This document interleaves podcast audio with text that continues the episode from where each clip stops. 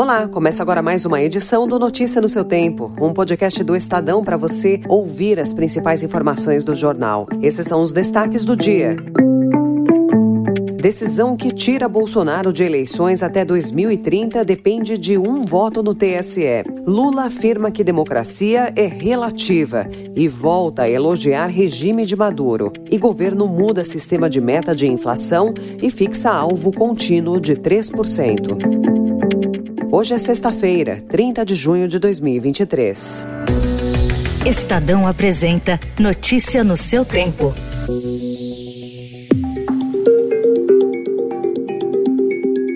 Com placar parcial de 3 a 1 pela condenação, o Tribunal Superior Eleitoral deve concluir hoje o julgamento da ação em que Jair Bolsonaro é acusado de abuso de poder político e uso indevido de meios de comunicação oficiais na reunião com embaixadores estrangeiros em julho de 2022. Com mais um voto favorável, a Corte vai formar maioria pela condenação do ex-presidente à perda do direito de disputar eleições até 2030. Carmen Lúcia Lúcia e Alexandre de Moraes ainda vão votar. Cássio Nunes Marques, ministro indicado por Bolsonaro para o STF, também deve apresentar o seu voto hoje. Ontem, antes da conclusão do julgamento, Bolsonaro se disse injustiçado.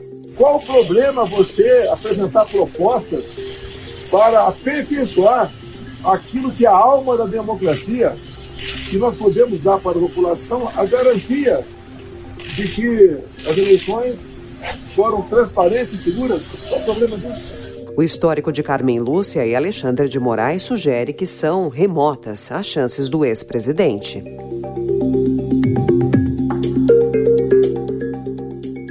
Uma reunião realizada na véspera do dia 8 de janeiro deste ano entre o diretor-geral da Polícia Federal, Andrei Passos, e o então secretário adjunto de Segurança Pública do Distrito Federal, Fernando de Souza Oliveira, poderia ter evitado a invasão da sede dos três poderes. O alto escalão da Polícia Federal pediu ao governo local para impedir que a manifestação de apoiadores de Bolsonaro ocorresse na esplanada dos ministérios. Os agentes federais tinham relatórios que comprovavam o teor golpista dos atos.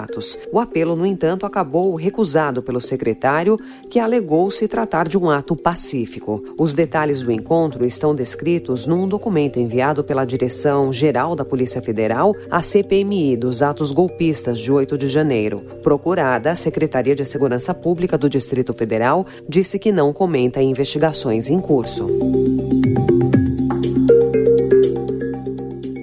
O presidente Luiz Inácio Lula da Silva voltou a defender ontem, em entrevista à Rádio Gaúcha, a ditadura da Venezuela e disse que o país comandado por Nicolás Maduro tem mais eleições do que o Brasil. Segundo o petista, o conceito de democracia é relativo. Quem quiser derrotar o Maduro, derrote nas próximas eleições. Agora vai ter eleições. Derrote e assuma o poder. Vamos lá fiscalizar. Se não tiver uma eleição honesta, a gente fala.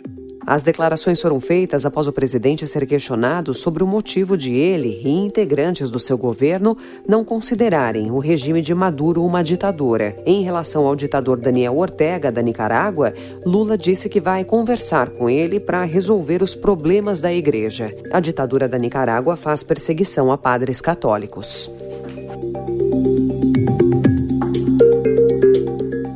A decisão do Tribunal Penal Internacional de reabrir as investigações sobre crimes contra a humanidade cometidos pelo governo de Nicolás Maduro na Venezuela mostra como as violações são uma realidade e não uma narrativa. A avaliação é do analista venezuelano Moisés Naim, colunista do Estadão. Para o escritor, a investigação do Tribunal Penal Internacional contradiz Lula. Durante encontro com Maduro em Brasília, em maio, o presidente disse que o chavismo é vítima de uma narrativa. Em entrevista ao Estadão Naim também lembra que as violações cometidas pelo chavismo foram documentadas por fontes independentes.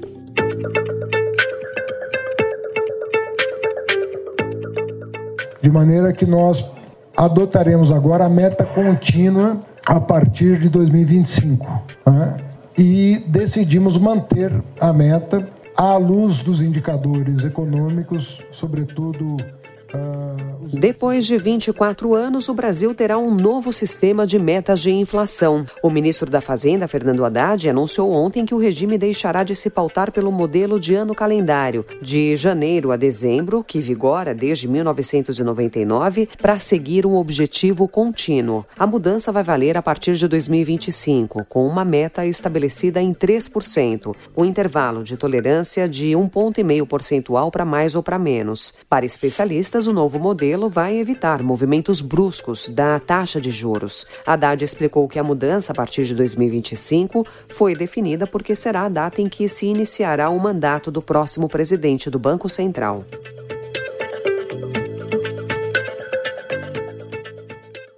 O presidente do Banco Central, Roberto Campos Neto, disse ontem que considera a mudança para uma meta de inflação contínua um avanço importante para tornar o sistema mais eficiente. A afirmação foi feita pela manhã, antes da reunião do Conselho Monetário Nacional, que decidiu pela mudança do sistema. E grande parte dos países não tem meta no calendário. A gente começou com uma meta no calendário, era uma inflação muito alta, era importante ter um, vamos dizer assim, uma é, uma forma de analisar e de auferir a meta que fosse mais é, de curto prazo, a gente entende que a gente avançou no processo e o que eu tenho dito, que a gente tem, tem dito, é que esse é um aperfeiçoamento do sistema de metas que a gente acha interessante. O Brasil está se distanciando do padrão de competitividade não apenas de economias desenvolvidas, mas também de pares emergentes. No ranking de produtividade da força de trabalho, o país está na posição de número 61, de um total de 64 nações avaliadas, de acordo com indicadores e pesquisas com executivos de empresas pela Escola de Educação Executiva Suíça, IMD. Nesse caso, o país só está melhor do que Mongólia, Nova Zelândia e Venezuela dela. No ranking de produtividade geral, que leva em conta o PIB por pessoa ocupada, a posição brasileira é ligeiramente melhor, 57ª colocação, abaixo de Colômbia, México, Argentina, África do Sul e Cazaquistão.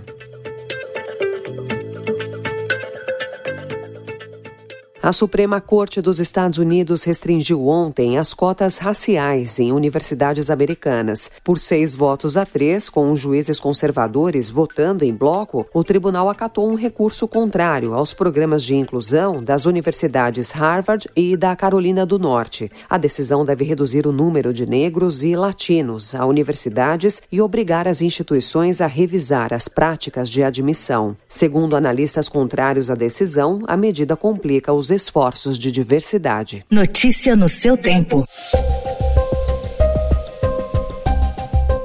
E para encerrar, a informação de que o índice de obesidade entre jovens brasileiros de 18 a 24 anos cresceu cerca de 90% em apenas um ano. Dados de um estudo feito pela Universidade Federal de Pelotas e pela organização global Viral Strategies, divulgado ontem, mostram que entre 2022 e 2023, o índice de jovens obesos saltou de 9 para 17,1% no país. A pesquisa indica uma série de fatores que podem ter contribuído contribuído, como baixo consumo de frutas e verduras, pouca atividade física e tempo exagerado em uso de telas. Essa foi mais uma edição do Notícia no seu Tempo, com apresentação e roteiro de Alessandra Romano, produção e finalização de Felipe Caldo. O editor de núcleo de áudio é Manuel Bonfim. Obrigada pela sua escuta até aqui e um excelente fim de semana. Você ouviu Notícia no seu Tempo.